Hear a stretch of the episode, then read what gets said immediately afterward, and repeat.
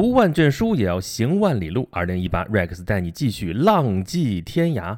咱们在哪儿浪来着？在海南浪啊。咱们上一期说到天涯啊，天涯是一个地方，就在海南。但这多少有点像文字游戏啊，就像说，哎，有间客栈，哎，啊，叫什么名字啊？哎，有间客栈啊。我问你叫什么名字，就叫有间客栈啊。说的都无奈了。但是天涯其实只是一个概念啊，只能说是天尽头吗？只能说是在海边吗？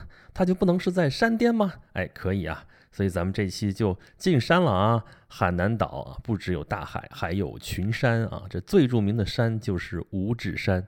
说到五指山，大家对这座山有概念的话，可能都是从那首歌来的啊。我爱五指山，我爱万泉河啊。这万泉河的事儿，咱们下回再说啊。这回咱主要说五指山啊，就说这歌吧。有一个事情蛮有意思的，就是这首歌的词曲作者啊，作词是郑楠，谱曲是刘长安啊，两位先生创作这首歌的时候啊，都没有来过海南啊，主要就是靠查资料啊。靠想象啊，然后就写了这首歌啊。我爱五指山，我爱万泉河。其实这跟我们的状态也一样啊，就是很多人啊，大小可能听过这歌啊。如果不是海南周边那片儿的话，如果不是有机会去过的话，多数人全国那么多人，多数人那时候就没有去过海南啊，也不知道五指山长什么样。但是听这歌啊，觉得哎呀，这就是五指山，多少好像对五指山有了一个概念。哎呀，这就是歌啊传唱这个宣传的作用，再加上那个。啊，当时是李双江老师唱那个版本，他不是原唱啊，但是他唱的这个版本是最深入人心啊，所以大家都很熟悉啊。我爱五指山。其实这样的例子有很多啊，比如说还有一首歌叫做《太阳岛上》，不知道大家听过没有啊？唱的是哈尔滨的太阳岛啊。我们来到了太阳岛上，我们来到了太阳岛上。我只能唱假声啊。这个词曲作者是王丽萍老师，哎呀，这个大家很熟啊，写《红楼梦》对吧？王丽萍老师当时写这歌的时候也没有去过哈尔滨啊，更别说去过太阳岛了。但是照样能把这歌写出来，而且里边歌词写的，哎呀，这小伙子怎么着，姑娘怎么样，啊，画面感非常强。啊，我是十几年前去哈尔滨去，就专门去太阳岛啊，去那儿一看，感觉好像完不是那么回事儿。不知道现在太阳岛能不能比以前好一些了啊？还有一个比较经典的例子啊，就是浪奔浪楼，对吧？上海滩。上海滩这多有气势啊，对不对？黄沾写的词啊，黄沾老先生写的词的时候也没有到过上海，想象说黄浦江，哎呀，那么浪奔浪流啊，波浪滔滔，什么那个多壮观啊！你们去过上海，你们知道黄浦江是什么样子的啊？他后来去上海说，哦，原来黄浦江是这个样子的，这但也成了一段佳话了，对不对？所以。这个艺术创作你不要苛求，对不对啊？范仲淹写《岳阳楼记》的时候也没有去过岳阳楼，对吧？那个罗大佑写《鹿港小镇》的时候也没有去过鹿港啊。写青藏高原的时候呢也没去过青藏高原，反正是这个你想象当中的。和你实际去没去过，并没有直接的联系啊！就像我现在在这跟大家说海南的，我是不是真去过呀？你们也不知道，对吧？我还是去过的，我还是去过的。这就回过头来说到我们的天涯了啊！浪迹天涯，浪迹天涯，天涯可能就是我们一个想象的地方。我们虽然没有去过那地方，身不能至，但心向往之啊！这对很多人来说也就够了。好。说回来，五指山啊，五指山嘛，五指山嘛，峰峦起伏啊，有五个手指啊，所以叫五指山。就在海南岛的中部，是海南岛的第一高的山脉啊。这个海南岛是典型的海岛啊，中间是山，然后地势中间凸出来啊，周围低，然后低到海平面，就这样的岛，这是典型的海岛。毕竟啥叫岛啊？那就是海里边突出海平面的这个陆地。它为什么能凸出来啊？其实就是这地方本来有座山，然后它长啊长啊长，长出水面了，它就是岛，对吧？咱们海南岛的这典型的就是大陆架的延伸，对吧？其实如果这个海平面再低一点的话，跟大陆就连起来了啊。回头我们讲琼州海峡，就跟连的真的非常非常近，但是海水过来把它给淹没了，但它是一座山头啊，山头还露在外面，这就五指山啊。像海南岛，这是。呃，大陆架的一部分啊，比较大，还有那小点儿的，比方说火山岛啊，像那个韩国有济州岛，济州岛就是典型的火山岛啊，中间一座山，火山喷发，呜呜长出来一座山，哈拿山啊，哈拿山 也是山在中间，然后地势低，低到海平面，也是成一个岛啊，什么夏威夷岛也是这样的火山岛，但是海南岛比他们可大多了啊，咱们上回就说了啊，咱们祖国的两大宝岛，台湾岛、海南岛啊，都是三万多平方公里的体量啊，这很大一座岛了。呃，不知道大家想过没有？大家看地图啊，这两个大宝岛像什么？那个形状啊，还蛮有意思的。我觉得都像瓜子啊。台湾岛比较长，像一颗葵花籽啊。这海南岛呢，扁一点儿啊，拍扁了，这是南瓜籽儿。而且这个南瓜籽儿放在那儿是斜的，斜这个尖儿朝东北。那要这么说的话，这个五指山应该算什么？瓜子仁儿吗？这个见仁见智吧啊，大家去想吧。哎，说到五指山，这个五指。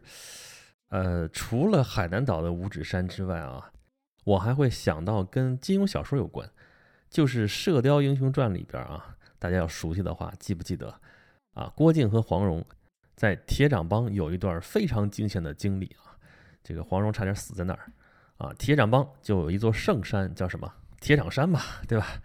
铁掌山长什么样？大家还有印象吗？铁掌山人叫猴爪山，说那山呢就像个猴子的爪子一样。也是五根手指，其实也是五指山，对不对？那里边有什么？有五木遗书啊！五木遗书在铁掌山，中指峰上第二指节。射雕里边专门有这么一章啊，铁掌峰顶，郭靖和黄蓉就被逼到了这个中指峰这个地方啊。这个中指峰是孤零零的这么一座山，把底下一围，你往哪儿跑？插翅难飞，哎，插翅还真就飞走了啊！想想他最后怎么逃离的？《射雕英雄传》嘛，这个郭靖养了一对大雕就起作用了。这时候雕已经足够壮实啊，把他们居然就带他们就飞走了，插翅飞走了。这就是浪漫主义啊！要不怎么说武侠本来就是成人童话呢？这个太浪漫了。你说不可能吧？但是这就这么写的，你也就这么看吧。这故事。不过这也不算啥哈，那个时候还是武侠呢啊！你看到有这样的情节，你觉得啊这不可能吧？怎么怎么着？现在大家看习惯了啊，网剧里边都是仙侠了啊，这本来就可以飞来飞去啊！你骑个大雕算什么本事啊？我自个儿凭空就可以飞啊，御剑飞行啊，人家都不叫事儿。也就是这种类型的故事啊，我们现在看的实在是太多了啊！原来我们还可以说它浪漫主义，现在你就说它胡吹吧。但是寄托了我们的一种情感，就像我们说浪迹天涯啊。你甭管实际上你走不走得了啊，反正想走是要想一想的，而且一定要把它想得特别特别美。你管它能不能实现呢？是不是？啊，但是金庸老先生不这么想啊，他写的时候写那么浪漫，他后来改的时候就不是这样了啊。这金庸老先生写完了十五本小说，封笔了，封笔了之后，后边有几十年呢，几十年的干一件事儿，干嘛？改，改了一遍不拉倒，再改第二遍啊。第二遍世纪新修版，我不知道各位有没有看过啊？啊，好多人说改的已经。不像话了啊！已经面目全非，已经不是原来那感觉了。对，没错，不是原先的感觉了。为什么？是因为它已经不是童话了啊！有很多地方都很现实了。就你往现实了改了之后，它就有些就不是那么美好了，至少看上去这样。比如说啊，原来那个这第二版了啊，这三连版里边王语嫣就跟段誉啊，他们幸福的生活在了一起。你到改完了之后，最后这王语嫣还是跟慕容复去了。而且原来我们说王语嫣啊，神仙姐姐啊，怎么怎么样，不食人间烟火啊，就是那么美，就是那么超凡脱俗那种感觉。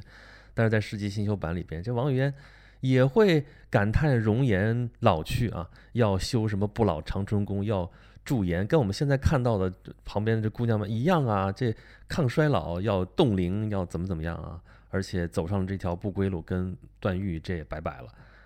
你要说的话，这版其实更现实，难道不是吗？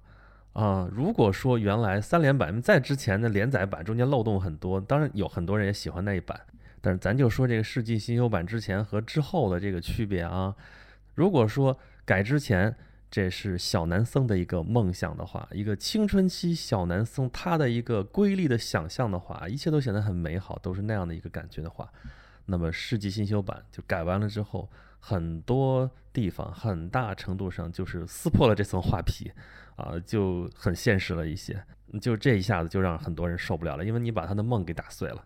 但是你也没辙啊，这是金庸老先生自己改的，人家有这个权利啊，这叫著作权里边的修改权，而且这是呃不能够被剥夺、不能够被转让的一个权利啊。原来不有个故事吗？说一个画家在一个富豪家里面看到一幅画，那幅画是他原来画的，后来就卖出去了。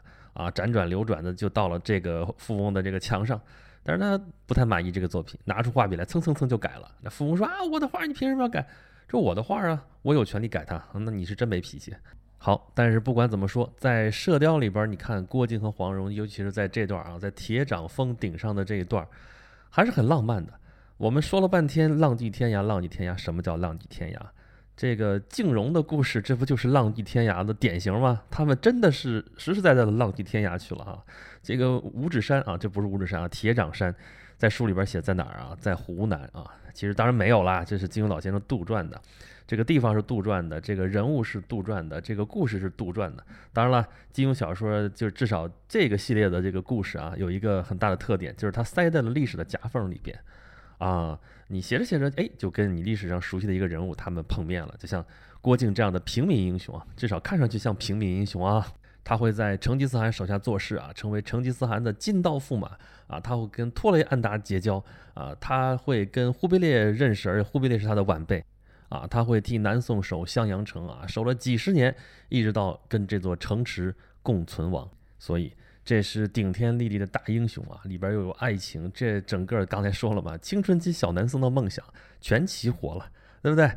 但是我小时候看的时候，哎呦，非常爱看啊，也是沉浸在里边，所以到现在很多情节我记得很熟。但是我看的时候就会有一个疑问，说这么大的大英雄，武功那么高，他怎么就没有改变历史进程呢？对不对？你你你郭靖那么大的大侠，你你直接去刺杀皇帝好不好？当然后面是有啊，这蒙哥皇帝是被杨过弄死的，但历史上肯定不是嘛，就写过去，这可能是唯一一个真正能改变历史进程的一件事情了。但其他的就没办法，因为你是在历史的夹缝里边写，这些人又不能真的在历史里面出现，它是个亦真亦幻的事情。你在夹缝里边写，你写他再厉害，也只能回归到夹缝啊，你还得回到历史的主流上去啊，不然这就尴尬了。比方说最尴尬的事情就是后面写《倚天屠龙记》的时候啊，张无忌已经写的太厉害了，啊，就厉害到他都要做皇帝了，这事儿就把历史的这个进程要改变了啊！你元朝后边又出来一个明朝，如果张无忌皇帝啊，这事儿就奇怪了，所以一定要让朱元璋把他给弄下来。但是张无忌已经是太厉害了，这武功天下第一了，医术又好，旁边跟这个赵敏，这脑子又聪明又灵活，怎么那么容易就被弄下来呢？啊，这真的是一个非常矛盾的事情啊！所以世纪新修版在这上面改呀改呀改，把不惜把张无忌改的弱一点，把那敌人改的强一点，怎么怎么着，就污化他呀，还怎么着？哎，反正这事儿就是一个矛盾所在。但总之吧，我们也是感受一下金庸老先生的一片苦心啊，就在这个想象、幻想和这个现实之间啊，在挣扎，在找这个平衡，也是挺不容易的。这其实也反映了一个问题，就是。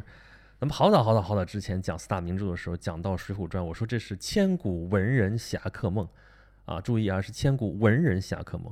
这武侠小说啊，真正对他感兴趣，真正推动他发展的，反而是文人。文人就是因为造反不行啊，才要把这些啊想法寄托在这个小说里边啊，所以才推动了武侠小说的这样一个发展。所以武侠小说嘛，其实就是一个梦。那不管怎么说，这梦还是蛮美的嘛。对不对？就像咱们回到说，铁掌封顶，郭靖跟黄蓉骑着大白雕绝尘而去，这感觉神仙眷侣不过如此啊！什么叫浪迹天涯？这就叫浪迹天涯了呀！我不知道金庸老先生写这段的时候啊，写这个铁掌山这个灵感从哪儿来啊？是不是从海南这个五指山来？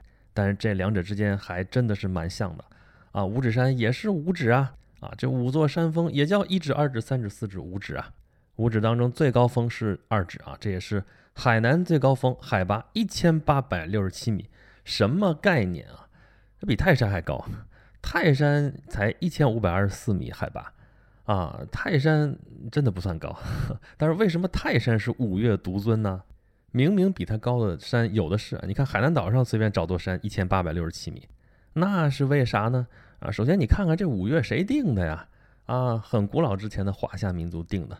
那他定的都是他们活动范围之内的，那就在中原地区啊，所以泰山在中原地区，这个什么五指山，那那比它高的山也有的是啊，多的是，都太偏了。这海南岛尤其偏了，根本就不在选择范围之内。这是一。第二，这个泰山的观感非常奇特啊。怎么叫观感呢？就是泰山在山东丘陵地区啊，丘陵嘛，都是不太高的小山包啊，泰山周围全都是这种不太高的小山包啊。这个我有直接的印象啊，去泰山的时候坐车啊，一座小山，一座小山，一座小山都不高啊，突然一下子，噌一下子，一座高高的大山在你面前出现了，哇，天哪，你不得不拜服，这就是泰山。所以泰山为什么是五岳独尊啊？这是人类的审美决定的啊。那那别的地方都没有这个效果啊，你的五指山更甭想了，五指山就跟它差不多高的就有五座山，而且它在这个深山密林里边，也不是只有这五座山峰。好。深山密林啊，真的是深山密林啊！你到了五指山，你就知道什么叫深山密林了。啊，这就是典型的热带雨林地区啊，这雨林嘛，老下雨啊，因为这个树木啊，这个枝叶啊蒸腾啊，这地方就非常多的雨水，雨水多，光照好，这地方的植物就疯长。那植物多了，动物也多啊，品种也多，数量也多啊。啊，高山密林什么概念？就是当地人可是跟我说了啊，这地方你可别乱跑，别乱转啊，你钻到这个林子里边去，你一个月你都出不来。为啥呢？因为这地方深山密林里边，这个方向感跟你平常在地面上，跟你这个宽阔的地方，这是很不一样的。你一座山一座山转过去，一会儿你就迷路了啊！你说你看太阳，这地方太阳直晒，它在你头顶上，你往哪儿看？所以到这个地方你看了之后，你就会发现这地方太适合打游击了。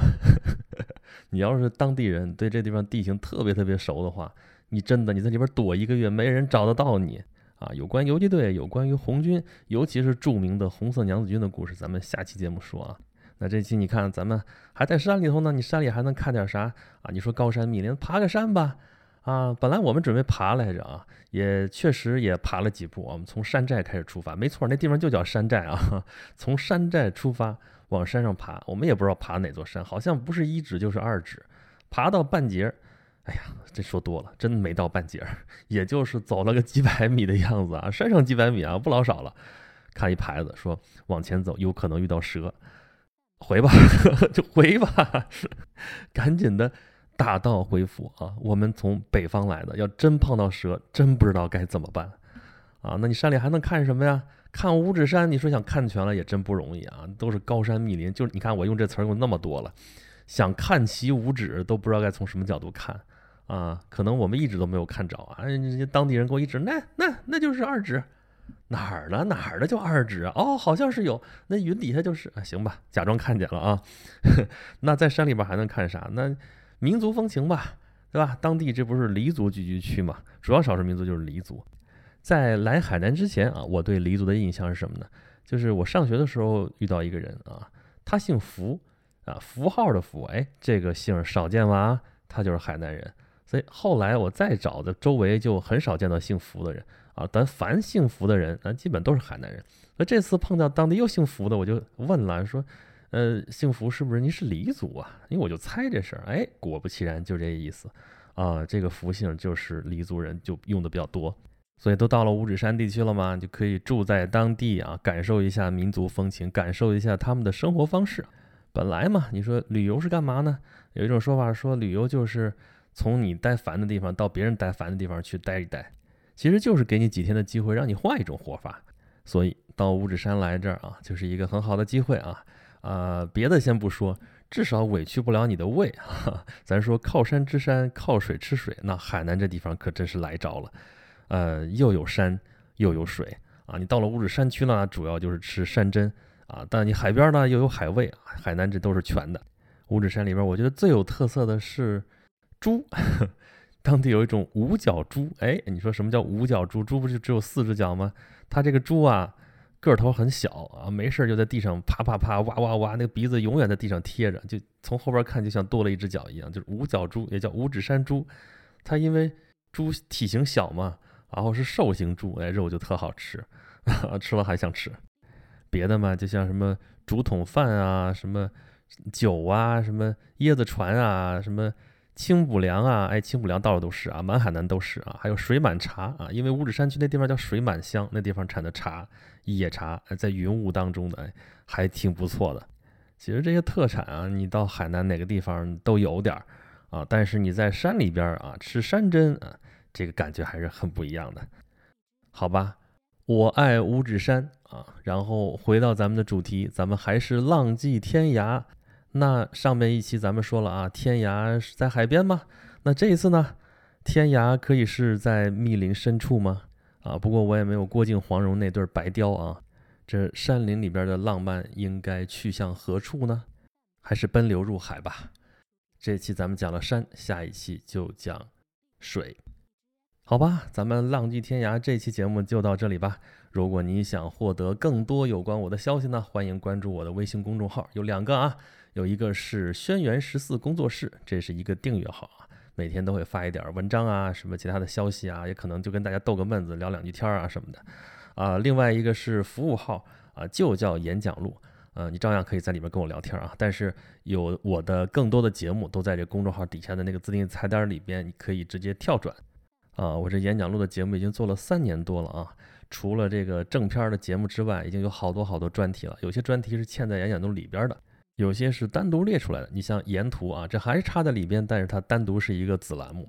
还有一些是独立出去的一些专题，有些是收费栏目。比方说，我会讲莎士比亚全集，讲完了啊，一百期。还有这个大航海专题，这个还没讲完。呃，欢迎大家来收听，也欢迎大家加入我的饭团，都在。这个公众号演讲录里边都能找到，好吧？咱们浪迹天涯，下期继续。